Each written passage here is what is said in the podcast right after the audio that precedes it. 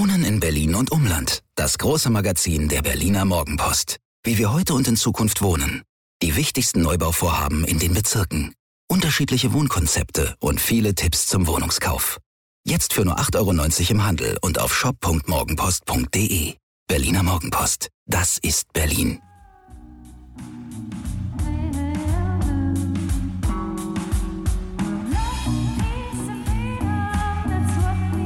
Wir.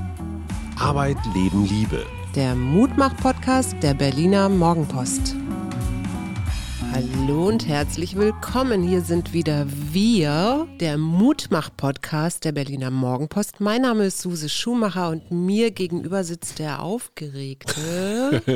Hajo Schumacher, ich hatte ganz vergessen, meinen Mikrogalgen mir vor den Mund zu führen, deswegen quietscht das immer so ein bisschen.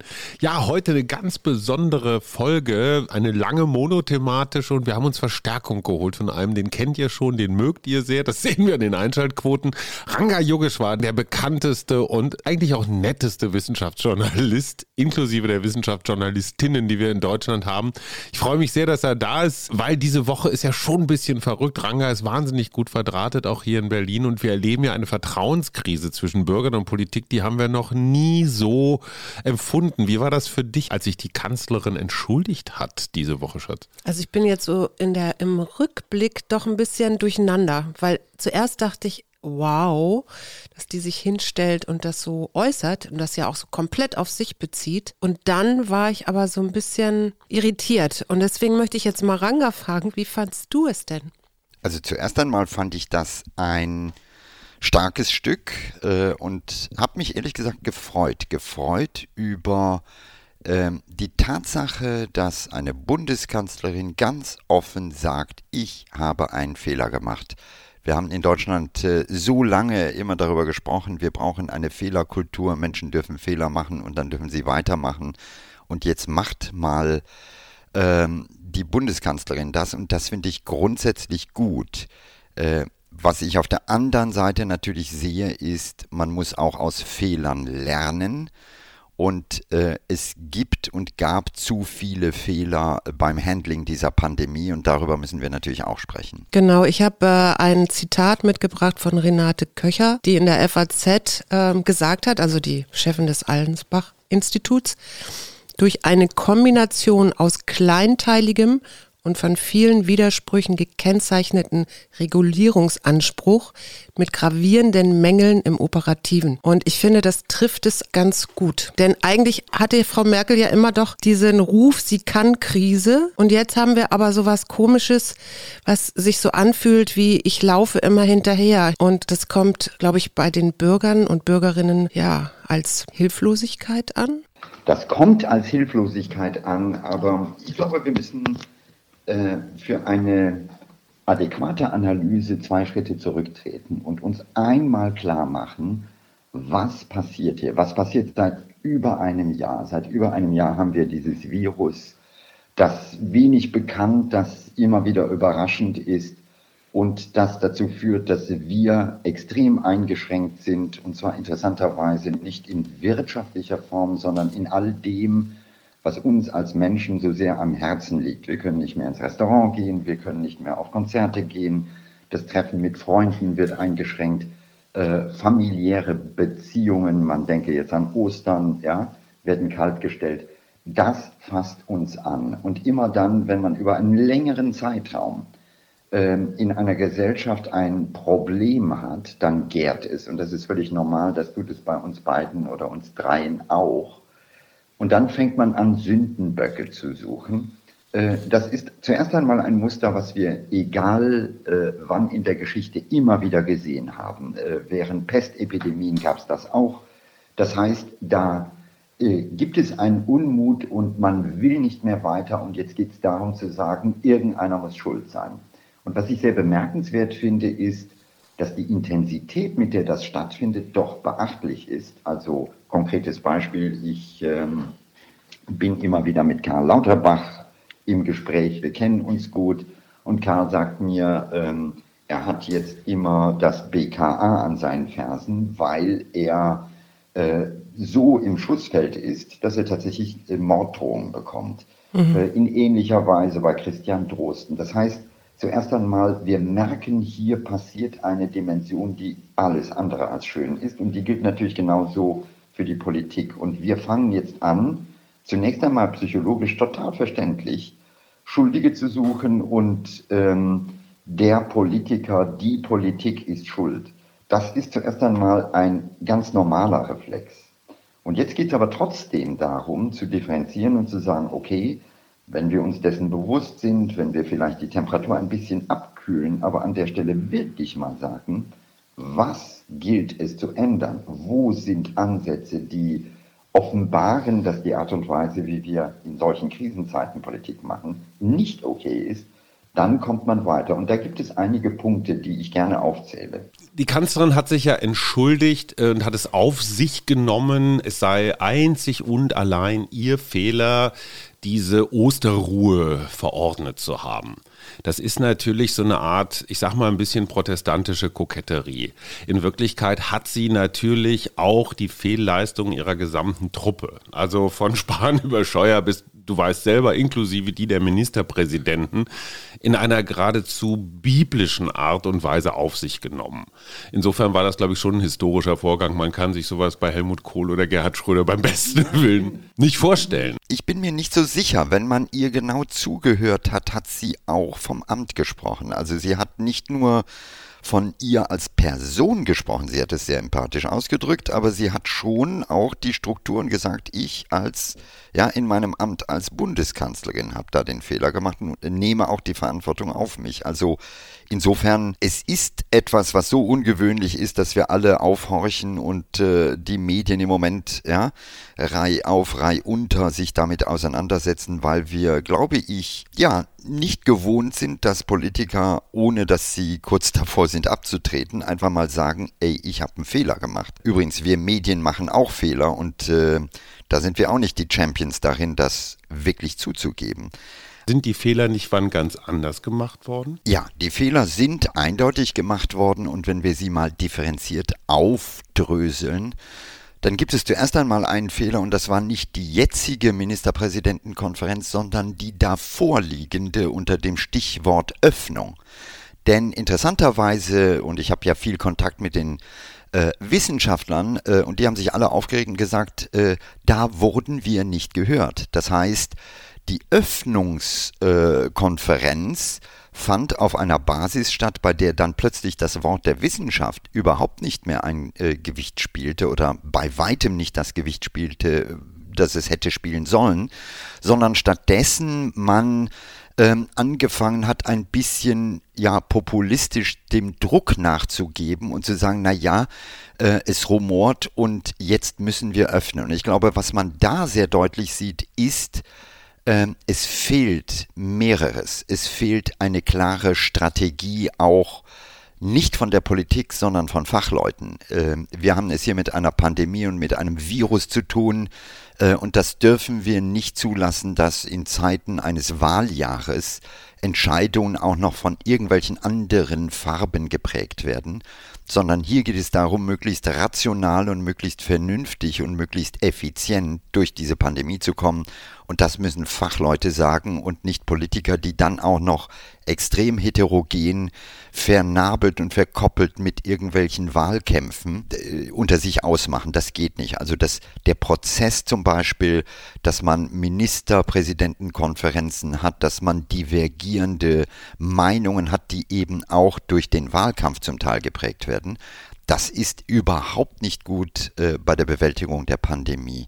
Der zweite Punkt ist, dass es an einer transparenten Kommunikation fehlt. Also äh, nehmen wir mal ein konkretes Beispiel. Wir haben jetzt die britische Variante B117. Wenn man sich die Zahlen anguckt, dann merkt man, dass der Anteil bei den Infektionen dramatisch nach oben gegangen ist. Etwas, was jeder Wissenschaftler eigentlich extrapolieren konnte. Also ganz konkret in der Kalenderwoche 4, da lag der Anteil bei 6 Prozent ähm, in Deutschland. Also pro 100 positive untersuchte Proben waren 6 Prozent mit der britischen Variante ähm, oder da, da war die britische Variante da. Heu, also in der Kalenderwoche 10, das sind sechs Wochen später, sind es bereits 72 Prozent. Also in anderen Worten, wir erleben hier neben dem ganz normalen Brutzeln des Feuers, des normalen Virus, wie wir sagen, einen extremen Brandbeschleuniger. Und die Politik hat es, glaube ich, versäumt an der Stelle wirklich ganz klar zu machen, liebe Leute, das ist in dem Falle wie ein zweiter Brandherd und der brennt erheblich schneller und das zwingt uns das und das zu machen.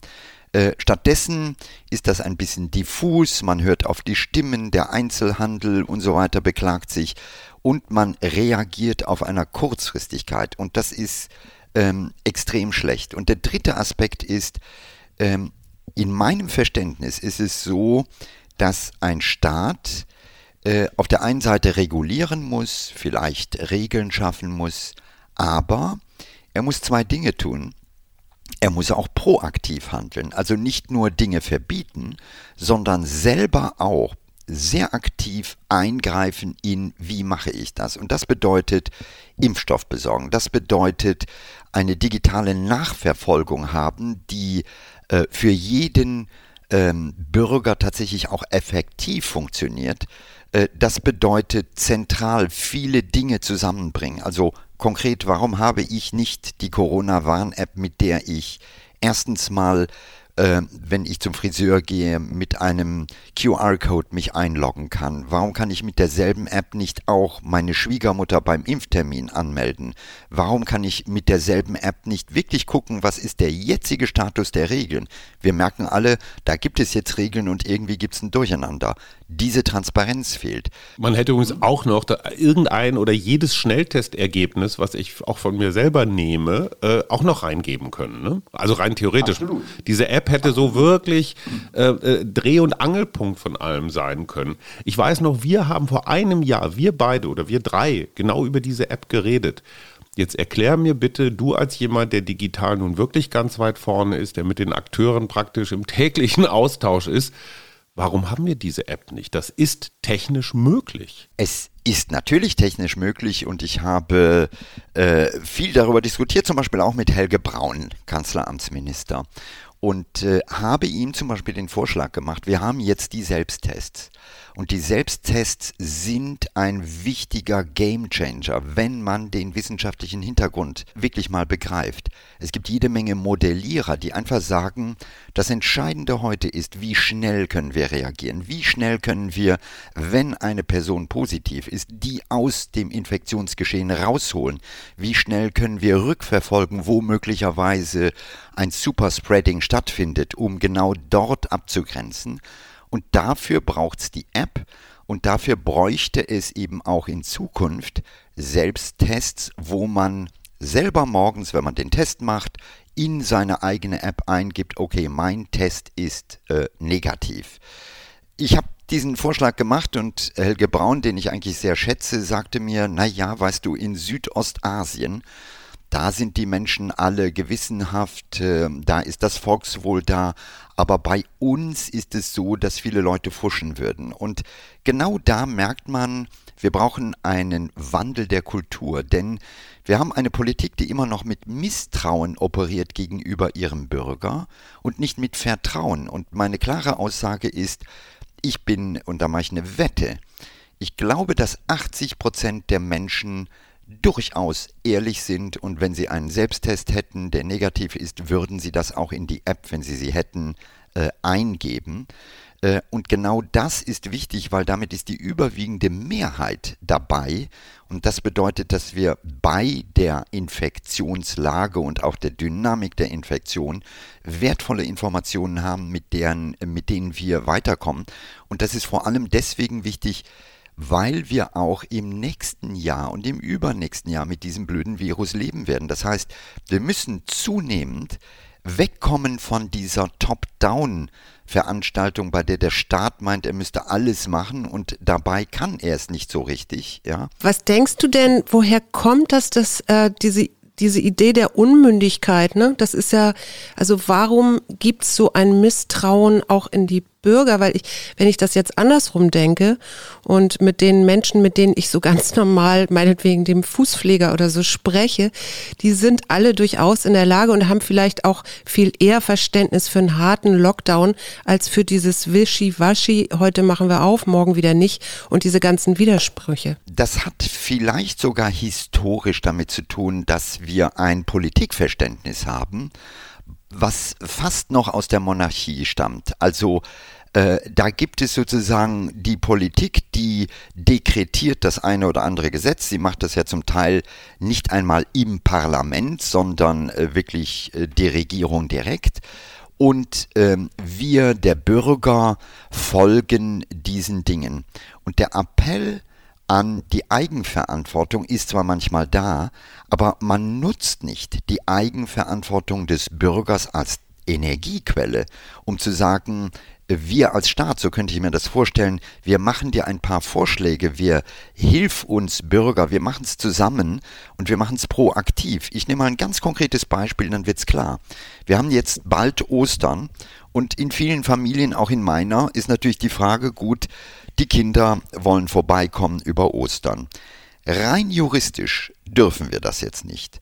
Aber das Virus, ähm, das guckt nicht auf Gesetzgebung, sondern da ist natürlich die Frage, wenn die Kinder sich vorher per PCR testen lassen, wenn wir zu Hause auch nochmal einen Schnelltest machen, dann ist das unter viralen Gesichtspunkten völlig okay. Und ein mündiger Bürger müsste in der Lage sein, genau das zu tun und in Selbstverantwortung dafür zu sorgen, dass er sagt, ey, ich will nicht meine Kinder anstecken oder vice versa, meine Kinder wollen mich nicht anstecken und wir sorgen dafür. Und ich glaube, dass ein ganz großer Teil der Menschen dazu bereit wäre und den einfach jetzt zu bevormunden und zu sagen, nö, da glauben wir nicht dran, wir setzen etwas, ähm, ist falsch. Und ich glaube an der Stelle den Menschen proaktiv mitnehmen, ihm ganz klar sagen, das ist die Situation, wir liefern dir auch Daten, aber du kannst selber, und das merkt man überall, beim Impfen äh, gibt es in Deutschland absurderweise eine lange Debatte, warum die Hausärzte da nicht eingebunden werden. Oder bei den Schnelltests gibt es dann Testzentren, statt dass man bei den Schnelltests wirklich sagt, hey, lieber Bürger, wir wollen, dass ihr alle mitmacht und wir äh, bitten zum Beispiel die Apotheker, euch zu schulen. Die Ärzte sind vielleicht überfordert, aber wenn ihr so einen Test macht, die Apotheker zeigen euch, wie es geht. Wir geben euch sogar ein kleines Zertifikat, dass ihr es wisst, weil dann wissen wir, wenn dieses Ergebnis kommt, dann äh, hat das ein Mensch gemacht, der auch weiß, wie es geht. Äh, das wäre eine andere aktive Einbindung. Und ich glaube, genau das fehlt. Das hat kulturell damit zu tun, dass wir was wahrscheinlich ja aus monarchischen Zeiten, aus dem Preußentum kommen, wo wir eigentlich immer wieder ähm, ja Staatsdiener als Bild haben oder den Bürger als einen, dem man grundsätzlich misstraut äh, und wo man nicht sagt, hey, ähm, du machst es. Ich vergleiche das ein bisschen, diesen Kulturwandel mit einer Kreuzung. Im alten Denken, was wir immer noch haben, da gibt es dann die Ampeln an der Kreuzung und ich plädiere für ein Kreiseldenken, wo die Ampel fehlt, also es gibt keine zentrale Steuerung, sondern die Menschen regeln das unter sich auf der Basis von einigen Konventionen. Mhm. Michael Hüter, der ja ein, ein, ein sehr bekannter, hat glaube ich gerade auch wieder ein Buch in den Top Ten, ein, ein Forscher, so wie du, ein Wissenschaftler, ein Hirnforscher. Michael Hüter sagt, die große Aufgabe des 21. Jahrhunderts für uns alle, für die Weltbevölkerung, besteht darin, von der Objektifizierung des Menschen zur Subjektifizierung zu kommen. Heißt folgendes, der Untertan, den du gerade skizziert hast, ist das Objekt. Dem sagst du irgendwas, den schubst du durch die Gegend, dem erteilst du einen Befehl oder gibst irgendwelche Regeln, hat er zu gehorchen. Das ist die rote Ampel. Der subjektifizierte Weltblick bedeutet genau das, was du sagst, radikale Selbstverantwortung. Und dann haben wir auch nicht mehr das hierarchische Miteinander, sondern eher ein kooperatives, wo man sich dann die Frage stellt, was kann der Ranga mit einbringen, was kann die Suse mit einbringen, was kann der Hayo mit einbringen, wie lösen wir das? Hast du das Gefühl, dass das, ich sag mal, ein Generationenphänomen ist, dass wir Boomer Menschen um die 50, so wie wir drei, mhm. die, ich sage nochmal, von Weltkriegsteilnehmern vielleicht zum Teil noch erzogen worden sind, die dieses vielleicht auch militärische Gehorsame so gelernt haben. Glaubst du, dass unsere Kinder das besser drauf haben oder wie kriegen wir diesen hüterschen Kulturwandel hin? Also zuerst einmal äh, stimme ich ihm zu und wenn man das genau betrachtet, merkt man eigentlich, woran es liegt. Ähm, wir haben immer wieder Situationen gehabt, bei denen Gesellschaft formiert wurde, bei denen Gruppen von Menschen unter irgendeinem Konsens zusammenkamen. Und die Haupttreiber davon waren die Kirchen, also vereinigt im gemeinsamen Glauben, oder das Militär, nämlich eine starke hierarchische Struktur, die, und das ist beim Militär ja ganz entscheidend, die Individualität komplett reduziert auf eine Nummer.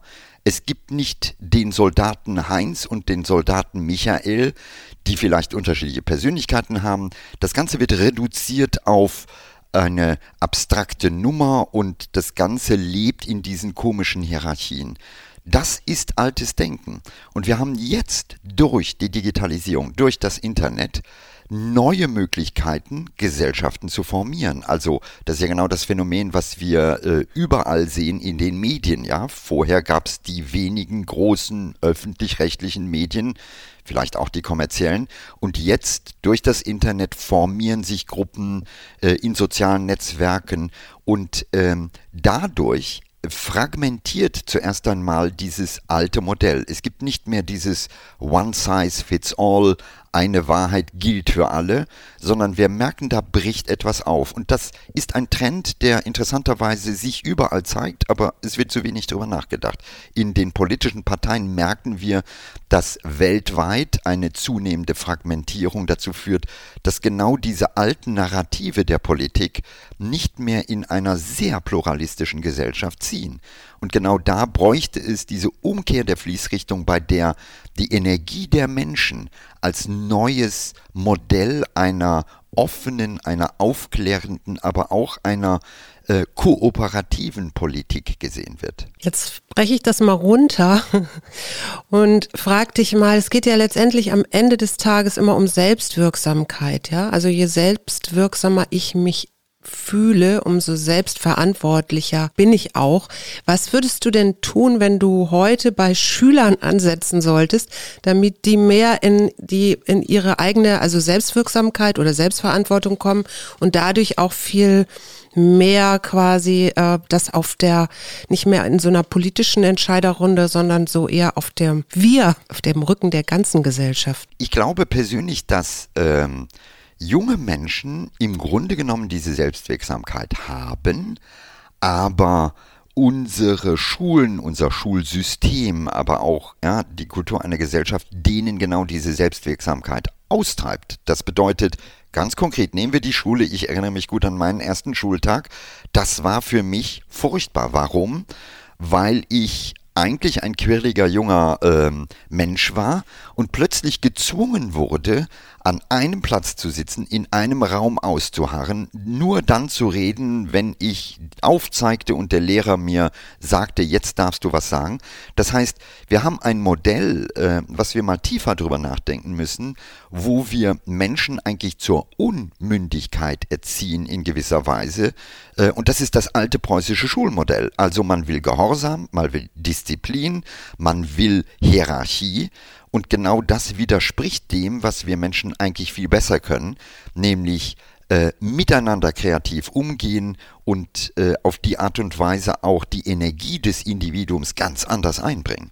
Lieber Ranga, lass uns mal ein Gedankenspiel machen. Ich meine, hätte, hätte Fahrradkette, das, darauf hat, glaube ich, Per Steinbrück äh, das Copyright.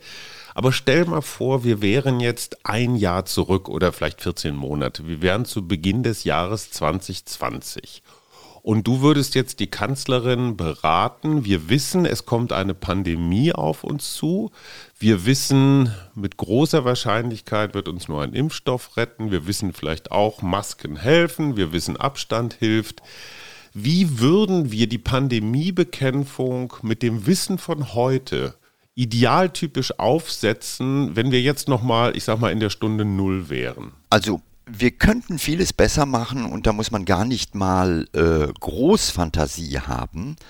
äh, wenn man sich andere Länder anguckt. Also ähm, ich habe einen guten Freund, der war äh, früher hier in der Botschaft in Singapur und der versorgte mich äh, auch im letzten Jahr immer wieder mit Informationen, wie machen die das. Das fängt schon damit an, dass man das, was da kam, hätte erkennen müssen. Ja, wir wissen alle, äh, es gab diese Meldungen, aber es gab offenbar kein etabliertes Frühwarnsystem in Deutschland, äh, das als die Fälle in Wuhan kamen, äh, die Fahne hob und sagte, hey, äh, wir müssen da irgendwie äh, aktiv werden. Da, da kommt was. Das war in Singapur anders. In Singapur haben die wirklich diesen Katastrophenplan aus der Schublade gezogen und die hatten eine Struktur etabliert, bevor der allererste Fall in Singapur war.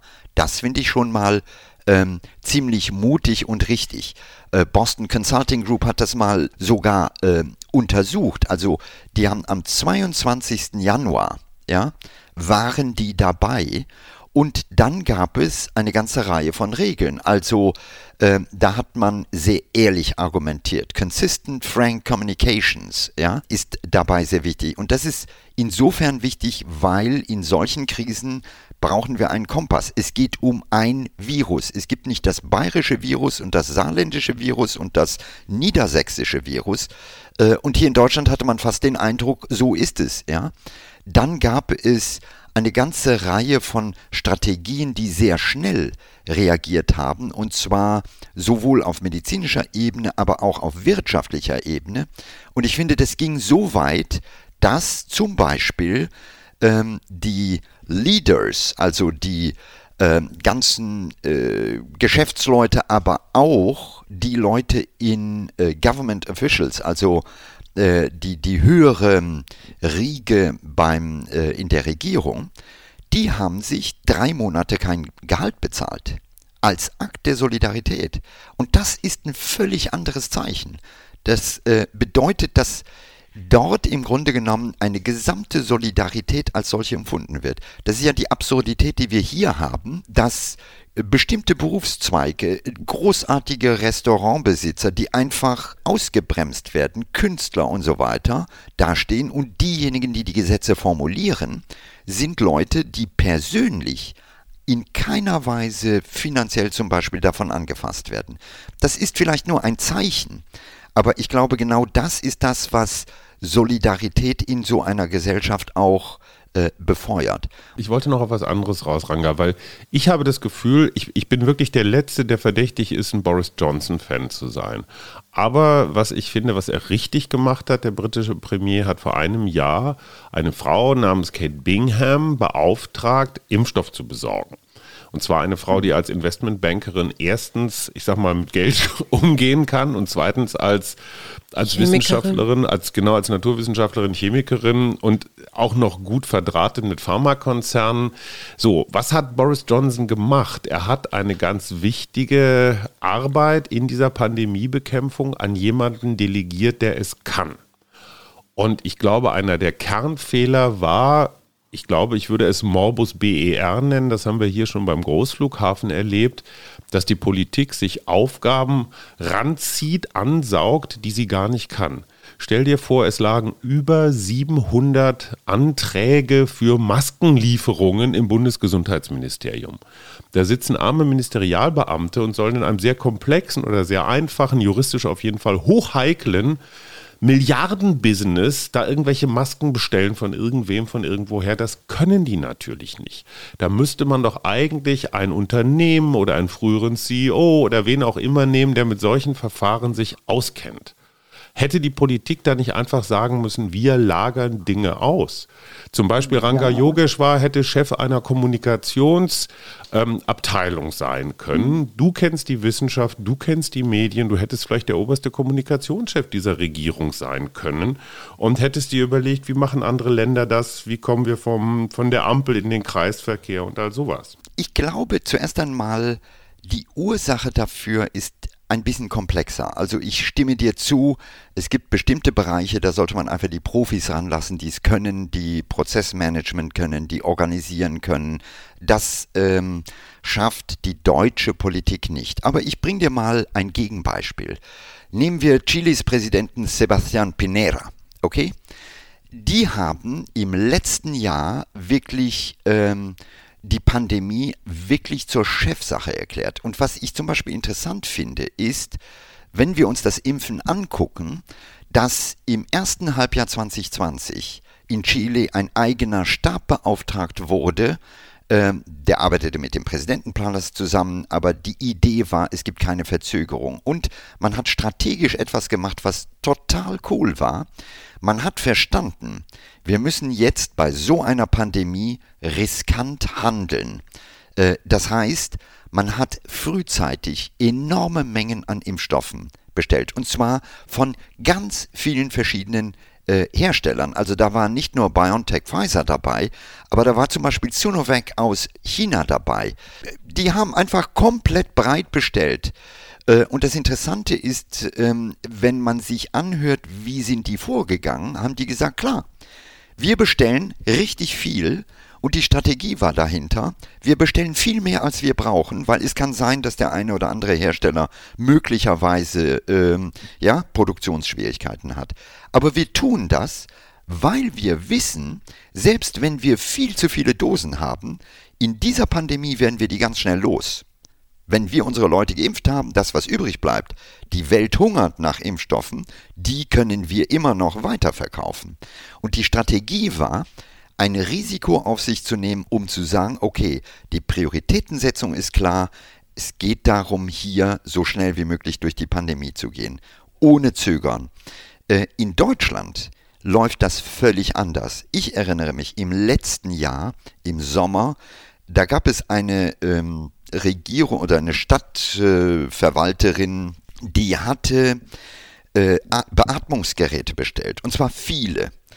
Und es gab, und da sind eben die Medien auch schuld, dann einen äh, wundersamen, pikanten Bericht im öffentlich-rechtlichen, wo ein Lagerraum gezeigt wurde, wo diese ganzen Geräte in Kisten lagerten und ihr wurde der Vorwurf gemacht, das ist eine Veruntreuung von Steuergeldern etc. Und genau das ist das Problem in Deutschland. Wir sind super darin, den anderen immer zu sagen, da und da hast du einen Fehler gemacht, darauf zu bashen. Und wir haben nicht diese fast schon spielerische Haltung, zu sagen, in solchen Zeiten müssen wir riskieren, da müssen wir in gewisser Weise revisionsfrei denken äh, und das tun wir nicht. Und genau das ist uns zurückgeschlagen. Äh, das hat man gesehen bei der EU, wo äh, ja, das Gesundheitsressort, was nicht unbedingt immer ja, mit den Top-Leuten besetzt ist, dahin ähm, äh, die Verhandlungen geführt hat, dann hat man gemerkt, das funktioniert nicht. Dann wurde eine zusätzliche Abteilungsleiterin, der man nachsagt, dass sie eine besondere Beziehung zu Herrn Juncker hatte, mit hinzugezogen. Und das ist einfach zutiefst unprofessionell. Und hier braucht man eben genau diese äh, chilenische Haltung zu sagen, wir riskieren, wir bestellen viel mehr, als wir brauchen, aber dann sind wir auch sicher, dass wir durchkommen. Wir haben keine äh, Scheren im Kopf, also selbst Sinovac aus China bestellen wir. Äh, wir haben Sputnik 5 aus Russland, ja, der wurde zuerst niedergeschmettert. So langsam fangen die Leute dann an zu sagen, oh, könnte vielleicht auch eine Option sein. Also ergebnisoffen ranzugehen äh, Risiko zu nehmen, das kann auch ein Staat. Aber es braucht eben diese andere Kultur. Und in Deutschland haben wir eine Kultur, bei der wir immer am Ende mit einer gewissen Häme, mit äh, ja, nachgucken, wer hat wo einen Fehler gemacht. Und dadurch kommen wir in eine Politik, die versucht, Fehlervermeidung zu betreiben aus Angst, statt zu einer Politik, die aktiv gestaltet und die genau in solchen ähm, Zeiten auch das zeigt, was ich im Englischen immer True Leadership nenne. Also Leute, die wirklich einen Plan haben, die auch äh, kommunikativ den Menschen klar machen, wo stehen wir, was wissen wir jetzt, wo sind wir uns unsicher, wir gehen den Weg, wir nehmen jetzt ein Risiko und wir tun das nicht für uns, sondern für euch. Ranga, jetzt äh, weiß ich ja, dass du dich mit diesen Impfstoffen schon sehr, sehr lange beschäftigst. Jetzt habe ich mal eine ganz andere Frage. Was äh, Gibt es eigentlich schon irgendeine Forschung oder irgendwelche ähm, Ergebnisse, wie lange diese Impfstoffe eigentlich halten? Oder kann es sein, dass wir, was weiß ich, übernächstes Jahr wieder impfen müssen. Meinst du den Impfschutz oder meinst den Impfschutz, du, achso, ja. nicht die, nicht die Haltbarkeit im Sinne nee, von. Nee, nee, nee, ich meine tatsächlich ah, den Impfschutz. Super Frage, will ich auch wissen.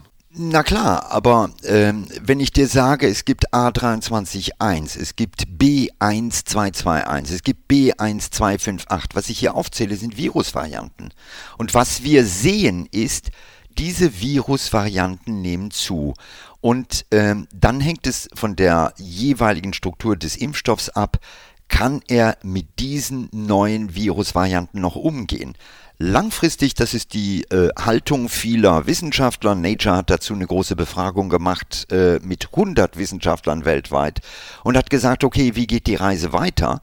Und die überwiegende Mehrheit sagt erstens mal, ja, Corona wird bleiben. Und zweitens, wir wissen, dass aufgrund dieser Variantenvielfalt wir möglicherweise bei Corona ganz ähnlich wie bei der Grippe regelmäßig impfen müssen, weil der Impfschutz bedingt durch die Virusvarianten nicht mehr gegeben ist, der Impfschutz bedingt durch die Impfung selbst möglicherweise abklingt. Also insofern äh, sehe ich, wenn du mich fragen würdest, wie sieht die Zukunft in drei Jahren aus, dann würde ich dir sagen, in drei Jahren werden wir in einer Regelmäßigkeit, so wie bei der Grippeschutzimpfung, unsere Corona-Impfung haben. Wir werden an einigen Stellen möglicherweise ein sehr viel besser etabliertes Frühwarnsystem haben. Wir werden sehr viel besser diese Virusvarianten kennen. Das ist ja auch zum Beispiel ein Thema, was wir in Deutschland viel zu lange äh, ignoriert haben. Also äh, ich erinnere mich, dass ich mit Melanie Brinkmann letztes Jahr im Frühsommer, da hatte die eine Analyse bei Tönnies gemacht und da hat man schon gesehen, wie viele Virusvarianten da waren, weil die die sequenziert hatten. Aber die Bundesregierung hat nicht sehr früh gesagt, hey, das müssen wir als Standard etablieren. Das ist in UK, also in Großbritannien, komplett anders. Jetzt reagieren wir darauf. Aber langfristig wird es so sein, wir leben mit diesem Virus und ähm, meine größte Sorge dabei ist ehrlich gesagt, wir gucken jetzt im Moment auf die Toten, aber wir haben einfach neue, qualitativ neue Phänomene wie Long Covid. Und wenn man sich mal anschaut, erstens mal äh, der Anteil auch junger Menschen, die daran betroffen sind, der ist erheblich. Und die Symptomatik dabei, die zum Teil extrem lange andauert, vielleicht sogar ein Leben lang, ist alles andere als schön. Also da gibt es Menschen, die zum Beispiel unter Fatigue leiden. Fatigue heißt müde sein. Und das ist eine Müdigkeit, die dazu führt, dass die zum Teil nicht mehr so wie gewohnt arbeiten können. Äh, es gibt neurologische Phänomene, wo man nicht den blassesten Schimmer hat, wie man die therapieren kann. Das heißt, dieses echt ätzende Virus zieht immer wieder neue Karten raus, ob das die Virusvarianten sind, die uns jetzt zu schaffen machen und die, das ist meine persönliche Meinung, äh, ohne einen echten Lockdown mit Ausgangssperren nicht zu bewältigen sind, weil das weltweit ähm, nur so funktioniert hat. Ja, das ist also ein echtes Tabuthema. Da hätte ich mir gewünscht, dass die Bundeskanzlerin klipp und klar sagt, liebe Leute, wir müssen da noch viel mehr aufs Bremspedal drücken und wir lernen das von allen anderen Ländern. Stattdessen wartet man, bis wiederum die Milch so weit überkocht, dass man dann etwas tut. Und das finde ich schade. Aber das ist der entscheidende Punkt, äh, den du machst, den, den ich auch hier im politischen Berlin beobachte, dieses Reagieren. Also erst warten, wie du sagst, bis die Milch übergekocht ist. Also ich mache eine Umfrage, was wollen die Bürger? Interessanterweise und wenig überraschend, die Bürger wollen mal wieder verreisen. Aha, denkt man sich in der Politik, dann lassen wir doch mal wieder die Malleflüge zu, weil da ist ja die Inzidenz nicht so hoch. Und zwar in einer Phase, wo die dritte Welle gar nicht mehr anrauscht, sondern wir schon mittendrin sind. Das heißt aber, dass die Politik doch da ganz anders als vor einem Jahr komplett gegen das Wissen und die Empfehlungen und die Ratschläge der Wissenschaft agiert. Wie kommen wir aus diesem Reagieren wieder raus ins Agieren? Oder ist das in, mit einer Regierung, die ja nun, ich sag mal, in ihren letzten Monaten sich befindet, gar nicht mehr möglich? Ich glaube, das hat mit einer Grundkultur zu tun, die wir in Deutschland haben. Also das ist äh, etwas, was ich ja nicht nur in der Politik erlebe, das erlebe ich auch in vielen anderen Bereichen, das erleben wir auch in Unternehmen, wo man eigentlich sagen müsste, hey, wir ähm, erkennen langfristig bestimmte Strategien äh, und handeln danach. Stattdessen gibt es immer diese Hand in den Mund Politik, äh, auch in Unternehmen, die im Grunde genommen nicht offensiv rangehen. Ich gebe dir mal ein Beispiel, äh, was ein bisschen anders ist. Wir äh, erleben diese Corona-Pandemie, wir erleben, dass Digitalisierung nun wirklich ein entscheidender Schlüssel ist. Und ich frage mich, warum hat eine Regierung nicht parallel gesagt, okay, äh, wir werden jetzt ein Megaprogramm aussetzen, um Deutschland durchzudigitalisieren mit Glasfaser, weil wir alle wissen, das werden wir brauchen. Wir werden sogar strategischen Schritt weitergehen, weil wir verstehen, dass Homeoffice, dass Online-Shopping und so weiter offenbar in Zukunft auch nach der Pandemie bestehen bleiben werden in vielen Grundelementen. Das kann man heute schon sehen. Äh, Architekturprojekte, äh, wo es um Bürogebäude äh, geht, sind massiv zurückgefahren. Der Einzelhandel, also Retail in der Architektur ist auf Null. Und da muss man jetzt strategisch handeln und sagen, so, was heißt das? Was heißt das für unsere Städte? Was heißt das für unsere Dörfer? Wir setzen ein Programm auf digitales Dorf, weil wir alle wissen, in ein paar Jahren werden junge Familien, die die Miete nicht in Städten zahlen können, gerne aufs Land gehen, wenn dort die Infrastruktur bereitsteht. Diese Art von strategischem Denken fehlt in Deutschland völlig. Lieber Ranga, ich zitiere Markus Beckedahl, netzpolitik.org. Ja aus einer Geschichte aus 2018. Markus Beckedahl schreibt, die sozialliberale Koalition unter Helmut Schmidt hatte bereits 1981 Pläne für einen bundesweiten Glasfaserausbau. Das, was du gesagt hast gerade.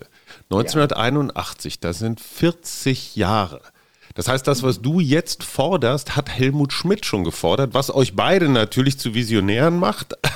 Aber Sag mal, das hätte doch schon längst passieren müssen. Ja, aber das, das ist eben der Unterschied. Ich vergleiche es ähm, einfach mal konkret mit äh, Al Gore. Al Gore kennen wir alle heute als ehemaliger äh, Vice President, der sich fürs Klima äh, engagiert.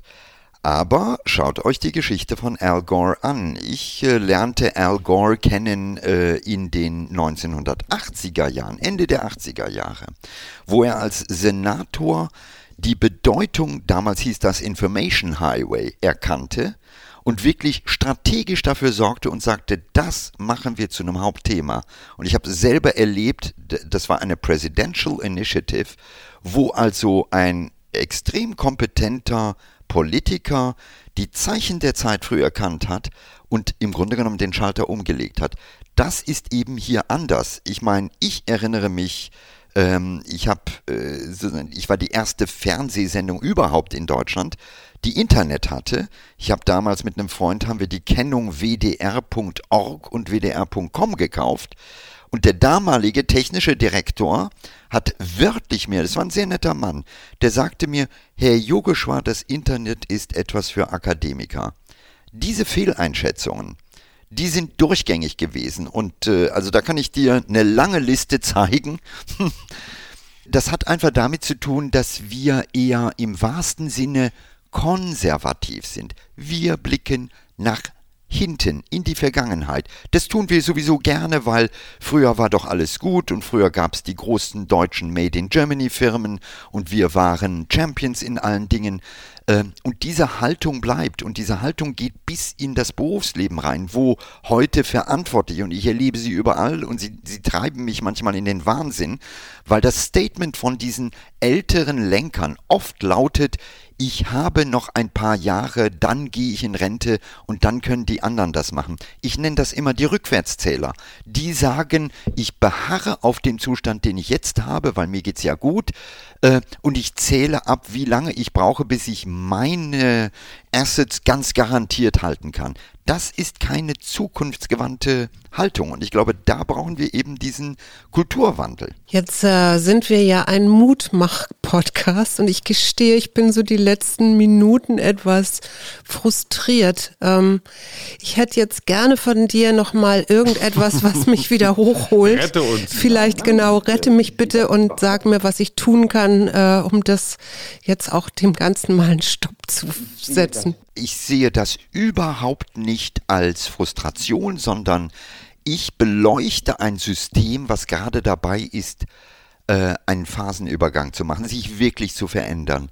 Ich bin überzeugt, wir werden dieses System Politik in den nächsten Jahren völlig auf den Kopf gestellt haben. Und ich bin sehr, sehr optimistisch. Warum? Weil eine junge Generation da ist, die schon jetzt anders denkt, anders handelt. äh, die proaktiv gewisse Dinge machen, ohne dabei zu warten, bis die Politik Ja oder Nein sagt. Die Treiber kommen von unten. Äh, ich sag mal, wir, wir kennen alle ähm, die, die Fridays for Future Bewegung, aber das ist nicht nur Fridays for Future, das geht viel weiter. Wir haben eine junge Generation, ich kann mitreden, wenn ich nur meine Kinder gucke, die heute einfach sich nicht mehr alles gefallen lassen von den alten Kategorien, die eben heute sagen, stopp mal, ähm, äh, Wirtschaftswachstum alleine macht mich nicht glücklich. Es gibt ein paar andere Dinge, die sind mir essentiell. Und wenn du Arbeitgeber mir die nicht gibst, gucke ich nach einem anderen. Da hat sich etwas echt gedreht. Also ich glaube einfach, es ist eine freudige Zeit, bei der wir diese Chance sehen sollten. Und ähm, ich würde mir wünschen, dass die Politik das auch als Kultur begreift, weil wenn sie es nicht tut, ähm, dann zerfällt da etwas und ich habe immer Sorge vor genau diesem Korridor dazwischen, weil der ist dann instabil. Dann kommen genau die, die wir alle nicht wollen äh, und die fangen an, Dinge zu zerstören. Insofern äh, wir leben in einer Welt des Wandels, aber das bedeutet, dass auch die Art und Weise, wie wir zum Beispiel Politik machen, sich wandeln muss. Und das heißt nicht, dass alle Politiker schlecht sind. Da gibt es wirklich kluge Köpfe. Ich glaube, das ist ein systemisches Problem. Das ist ein Problem, bei, der, bei dem auch wir Journalisten vielleicht uns mal hinterfragen sollten, wie wir darüber reagieren. Ich meine, wenn Frau Merkel ganz offen sagt, okay, ich habe einen Fehler gemacht, ich entschuldige mich, dann sollten wir sie feiern und sagen, hey, das ist die Politik, die wir eigentlich wollen. Politiker, die in einer gewissen Ehrlichkeit auch mal sagen, da habe ich daneben gegriffen. Stattdessen äh, fangen wir wieder an, äh, ja, das Ding hochzukochen in äh, Kategorien, die ehrlich gesagt wenig zielführend sind. Also das ist eben etwas, was wir alle, wir Journalisten, Politiker, Bürger vielleicht anders begreifen müssen. Lieber Ranga, ganz, ganz herzlichen Dank. Suse und ich haben uns gerade hier so verschworen zugenickt und haben gedacht, eigentlich wissen wir, wer der nächste Bundespräsident werden muss. Wir hatten das eigentlich schon Marina Weißband, der früheren Piratin, zugesagt, dass sie das wird, aber ich glaube, sie hat in dir einen starken Konkurrenten. Das können doch auch zwei. Ich finde sowieso, Paar, ein Paar ist doch noch viel netter.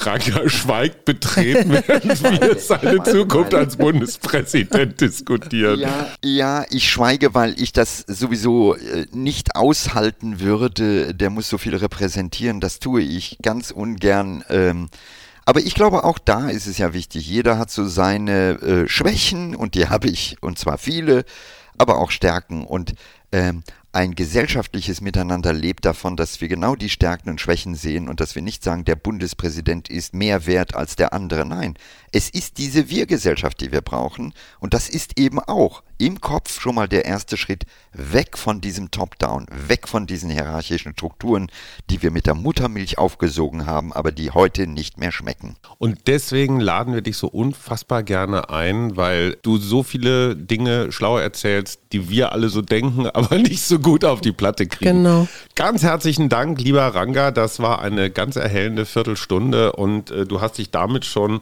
ich würde mal sagen, spätestens im Frühsommer für die nächste äh, Einladung qualifiziert. Ja, ich freue mich bei euch äh, zu sein. Wir sehen und wir hören uns mal lieber. Bis dahin. Tschüss. Tschüss. Gut und bleibt gesund. Ja. ja, du auch. Tschüss.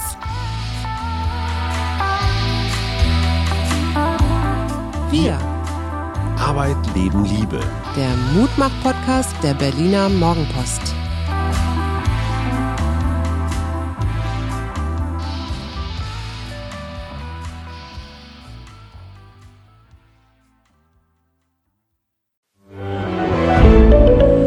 Ein Podcast von Funke.